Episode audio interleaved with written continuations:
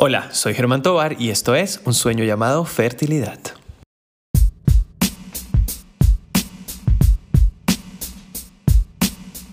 Los miomas uterinos son considerados los tumores benignos más frecuentes en las mujeres en edad reproductiva.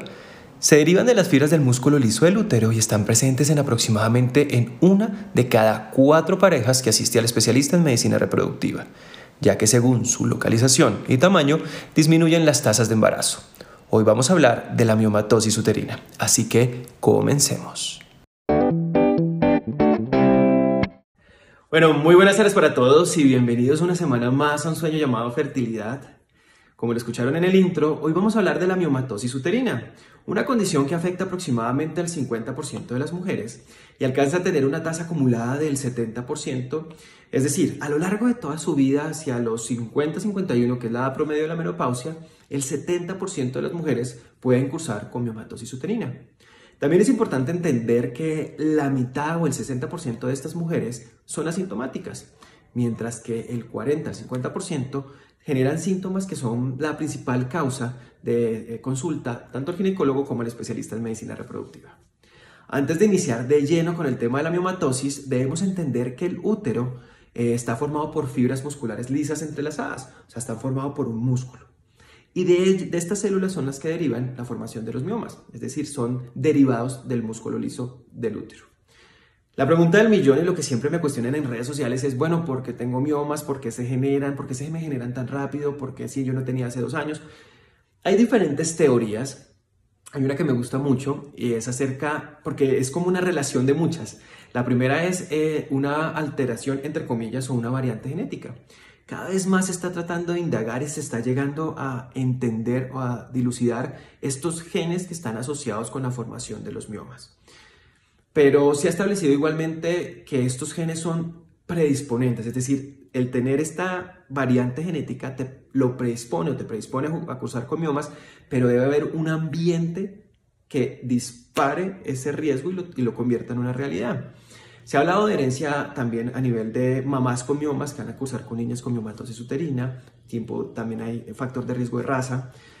Y como les decía, es de base una alteración genética posiblemente, pero tiene que haber un ambiente hormonal que genere que esta, se dispare estos genes y se aumente el crecimiento de estas células. Entonces los miomas es como, por eso se denominan como el tumor benigno más frecuente, porque se comporta igual que un tumor, va creciendo, es un crecimiento acelerado sin freno de, estos, de este músculo liso. ¿Cuál es ese ambiente que necesita? Recordemos que los miomas se alimentan de las hormonas. Entonces todo, todo proceso que aumente el contacto de hormonas con el útero, con estas fibras musculares que tienen predisposición genética, pues nos va a aumentar la probabilidad de cursar con miomas. Entonces, ¿cuáles serían esos factores de riesgo? Primero, la menarquia temprana, es decir, la primera menstruación muy joven, porque desde ahí empieza el contacto con las hormonas. Y a eso le sumamos una menopausia tardía. Entonces va a haber una linealidad entre que la primera menstruación hasta la última que tuve, en la cual la mujer va a estar en contacto con estrógenos. Igualmente, eh, la nuliparidad, es decir, el no tener hijos. El no haber tenido hijos, pues permite que mes a mes, ciclo a ciclo, ese, útero y esas fibras musculares estén en contacto con, esos estrógenos y predispongan al crecimiento acelerado. Eh, entonces, eh, hay factores que podemos decir factores protectores, como el embarazo. Por eso la nuliparidad, no tener embarazo, pues lo predispone a cursar con miomas. Cuando una mujer está embarazada, los niveles hormonales, tanto de estrógenos y progesterona, se mantienen estables.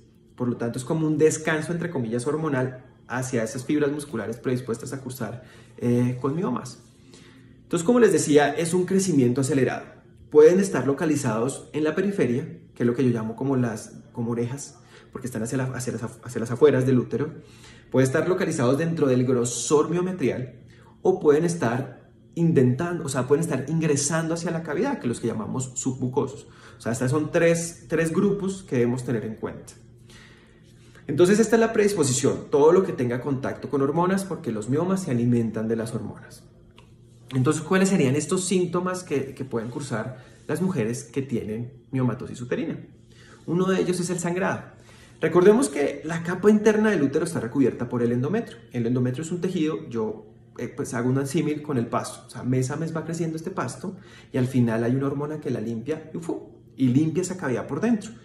Y hace que todos esos vasos superficiales del endometrio en su base y del músculo queden expuestos. Y por eso el endometrio sale en forma de sangrado menstrual. Son estas fibras entrecruzadas del músculo uterino que permiten que se contraigan y cierren esos vasos sanguíneos que quedaron expuestos. Por lo tanto, se detiene el sangrado 3 a 5 días como normalmente. El mioma genera como un cuerpo extraño. Entonces es como una piedra. Entonces tratan de, de cerrarse estas fibras, pero no pueden. Entonces sangran y sangran y sangran y sangran, a tal punto que ciertas mujeres pueden cursar con anemia, porque no se detiene el sangrado. Asociado a esto puede ser eh, eh, la localización, puede generar que se distorsione la anatomía. El espermatozoide y el ovocito se deben encontrar en el tercio medio de la trompa y su camino va hacia la cavidad. Pueden los miomas distorsionar, tapar las trompas, alterar la morfología de las trompas y uterinas en la unión entre la trompa y el útero. E igualmente, recordemos que el útero tiene unas, unas contracciones que permiten igualmente que ese embrión que llegó a la cavidad migre y tenga la capacidad de implantarse. Entonces, eh, cuando está alterado, pues obviamente no va a permitir que, migre de forma adecuada. Esto por la parte de ginecología, entonces sabemos, a veces también importante es según su tamaño, pues ya cuando están muy eh, de tamaño mayor, de mayor tamaño, por así decirlo, generan eh, compresión de otros órganos, pueden pueden comprimir el uréter, sensación de masa, disconfort abdominal, pues ya cuando son tamaños muy elevados. Ya entrando en términos de, fertilidad, entonces ya hicimos la distinción de estos tres grupos, hacia la periferia, hacia la parte media y hacia la parte interna. La primera característica o su primera asociación con la fertilidad va con el hecho de ser un cuerpo extraño, ya lo hemos mencionado. La cavidad uterina es el sitio donde se va a implantar el embrión.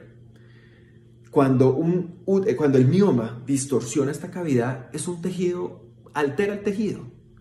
Es como, yo siempre lo asemejo como, como plantar una, una planta al lado de una piedra o encima de una piedra. Pues esta planta, las raíces no van a poder, poder crecer. Una piedra no es un tejido, no es como la tierra que permite que las, las raíces crezcan ah, y, permita su implantación, lo mismo pasa con el embrión. Si el embrión migra y llega cerca al mioma o a esta, o a esta, alteración de la cavidad secundaria al mioma, pues es un tejido que es anormal y no va a permitir su implantación. Esa es como la primera eh, teoría. Pero ya indagando un poco más, y hilando un poco más fino, también se ha establecido que alrededor del mioma se generan cambios inflamatorios de ese endometrio impidiendo igualmente la implantación del embrión. Entonces uno diría, bueno, pues si el mioma está como localizado hacia la periferia del fondo, si toca la cavidad, pero pues no es mucho, también se ha descubierto que genera proceso inflamatorio no solo alrededor, sino en la cara contraria. Recordemos que el útero no es, una, no es un espacio vacío, abierto, esperando el embrión, sino sus caras, están, sus caras internas están adosadas. Entonces, el compromiso es alrededor del mioma y en la cara contralateral. También va a haber un proceso inflamatorio. Entonces, como vemos, van a haber diferentes características que van a disminuir la tasa de implantación y por lo tanto van a disminuir la tasa de embarazo. Entonces, siempre que me preguntan acerca de los miomas, lo importante es clasificarlos. Entonces, la clasificación eh, es, nos permite, uno, indagar o determinar qué compromiso realmente tiene. Y dos, pues cuál va a ser el abordaje si es necesario. Entonces, si está a la periferia, por lo general, eh, según el tamaño, generarían síntomas como este disconfort abdominal, pero pues no, no generan disminución o no limitan el deseo de embarazo. Si están en el grosor uterino, ahí lo importante es que algunos se debe indagar muy bien si no compromete la cavidad. Esa va a ser la, la, línea para determinar si, si comprometen la fertilidad o no, es que estén impactando en la cavidad o no. Entonces, ¿qué exámenes hacíamos nosotros? Pues una ecografía, una ecografía transvaginal nos permite, uno, evaluar las características del útero, dos, determinar tamaño y localización de cada uno de los miomas. Igualmente, eh, aquellas, y aquellas mujeres que en las cuales han asistido al especialista en medicina reproductiva o al ginecólogo y por síntomas se establece un examen que se llama una histerosonografía. En la histerosonografía es una ecografía con medio de contraste, podemos decirlo así, en la cual estilamos solución salina y lo que hacemos es distender la cavidad, o sea, inflarla por dentro con solución salina y así ver toda la línea endometrial interna y determinar si me está impactando o no. Y de ahí va a qué porcentaje del tamaño del mioma está impactando o no para saber cuál va a ser el abordaje quirúrgico. Entonces, es importante, para ir resumiendo paso a paso, determinar y caracterizar muy bien cada, mioma, poder saber dónde está localizado y su tamaño y se impacta o no impacta. Entonces, ¿cuál sería el tratamiento? Sabemos los que se van a tratar sí o sí son los que están impactando la cavidad. O sea, para, para mejorar las tasas de embarazo y previo a cualquier tratamiento o búsqueda en casa de parejas que no han logrado el embarazo, estos miomas que están, eh, que distorsionan o alteran la cavidad. Puede ser por vía esteroscópica, que es una cámara en la, hacia la parte interna, o sea, entra uno por el cuello del útero, ve toda la cavidad endometrial y va limpiando, va quitando, va quitando, va quitando el mioma. Hay unos miomas que ya comprometen eh, tanto el grosor del miometrio hacia adentro también, que posiblemente tienen que hacer un abordaje abdominal por la paroscopia. Muchos de ustedes también me han preguntado acerca de de si existe o no medicación para que permita el manejo de los miomas sin tener que realizar una intervención quirúrgica. Esta es una línea muy delgada y un tema bastante, eh, toca ser muy fino, diría yo, para establecer qué mujer se beneficia de un tratamiento farmacológico eh, y no de un manejo quirúrgico. Obviamente mujeres que tienen antecedentes de cirugías abdominales a repetición, endometriosis severas que tienen pelvis sellada, es decir, todo está adherido y es muy difícil el abordaje o que realicemos algún procedimiento quirúrgico, pues debemos, como dicen coloquialmente, echarnos la mano del, primer del manejo farmacológico. O sea, nuestra primera línea sería el manejo farmacológico tratando de evitar el, hacer un procedimiento quirúrgico por la limitancia o la dificultad técnica que éste pueda tener. Existen los medicamentos que son eh, moduladores selectivos de los receptores de progesterona que lo que buscan es disminuir el tamaño. Obviamente, no todas las mujeres se van a beneficiar. Debemos individualizar. O sea, yo creo que la palabra importante de este podcast relacionado con los miomas es individualizar cada caso. Los medicamentos o el manejo farmacológico, a mi forma de verlo, inicialmente se crearon para el manejo sintomático asociado a sangrado. O sea, hay grandes estudios asociados a este tipo de medicamentos y la mejoría del síntoma llamado hemorragia uterina normal o sangrado se ha establecido que disminuyen en un 30% el tamaño, entonces al disminuir su tamaño, disminuyen el compromiso del endometrio o de la cavidad endometrial, permitiendo que estas fibras musculares se entrelacen de forma adecuada y mejoren el sangrado. Se ha hecho estudios en cuanto a fertilidad, pero pues toca manejarlos con, mucha reserva y para, para mujeres específicamente seleccionadas, porque muchas veces eh, encontramos esa mejoría pero igual siguen eh, comprometiendo la cavidad, o sea, disminuyen el 30%, pero igual de su tamaño, pero igual eh, comprometen la cavidad.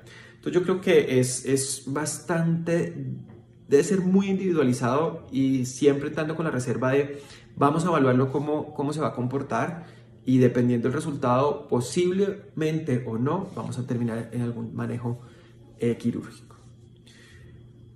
Todos los miomas se operan. Conclusión de lo que hemos dicho anteriormente, eh, los que comprometen la cavidad en términos de fertilidad, los que están en el grosor del, todo el grosor del músculo uterino, dependiendo de su tamaño, ahí entra un poco de controversia, pero sigue siendo la piedra angular de terminar su compromiso a nivel de la cavidad antes de cualquier tipo de tratamiento. Hay mujeres que también preguntan, y también lo vemos en clínica, eh, no doctor, me operaron hace dos años, de miomas y otra vez tengo. A uno les hace la ecografía y les dice, ay, tienes acá un mioma. Y me dice, doctor, pero me operaron hace dos años, ¿por qué me volvieron a salir? Recordemos que esa información genética está, está en cada fibra. Entonces, ese contacto con hormonas, ese, ese mayor tiempo de contacto con hormonas, y algunas pueden ser más sensibles a, a que se genere este aumento de crecimiento de fibras musculares lisas formando los miomas. Igualmente un factor de riesgo para esto que llamamos repetición es la obesidad. El ovario produce estrógenos y progesterona, eso lo conocemos de toda la, comunicación hormonal del eje tálamo hipófisis eh, ovario. Pero igualmente el tejido adiposo, presente en mayor proporción en mujeres con obesidad o sobrepeso, produce esteroidogénesis, es decir, produce estrógenos. Entonces, esta producción excesiva de estrógenos en contacto con fibras que están predispuestas a formar miomas, pues van a producir de forma más acelerada y avanzada. Siempre me preguntan es, ¿todas las pacientes con miomatosis uterina van a terminar en algún tratamiento? No.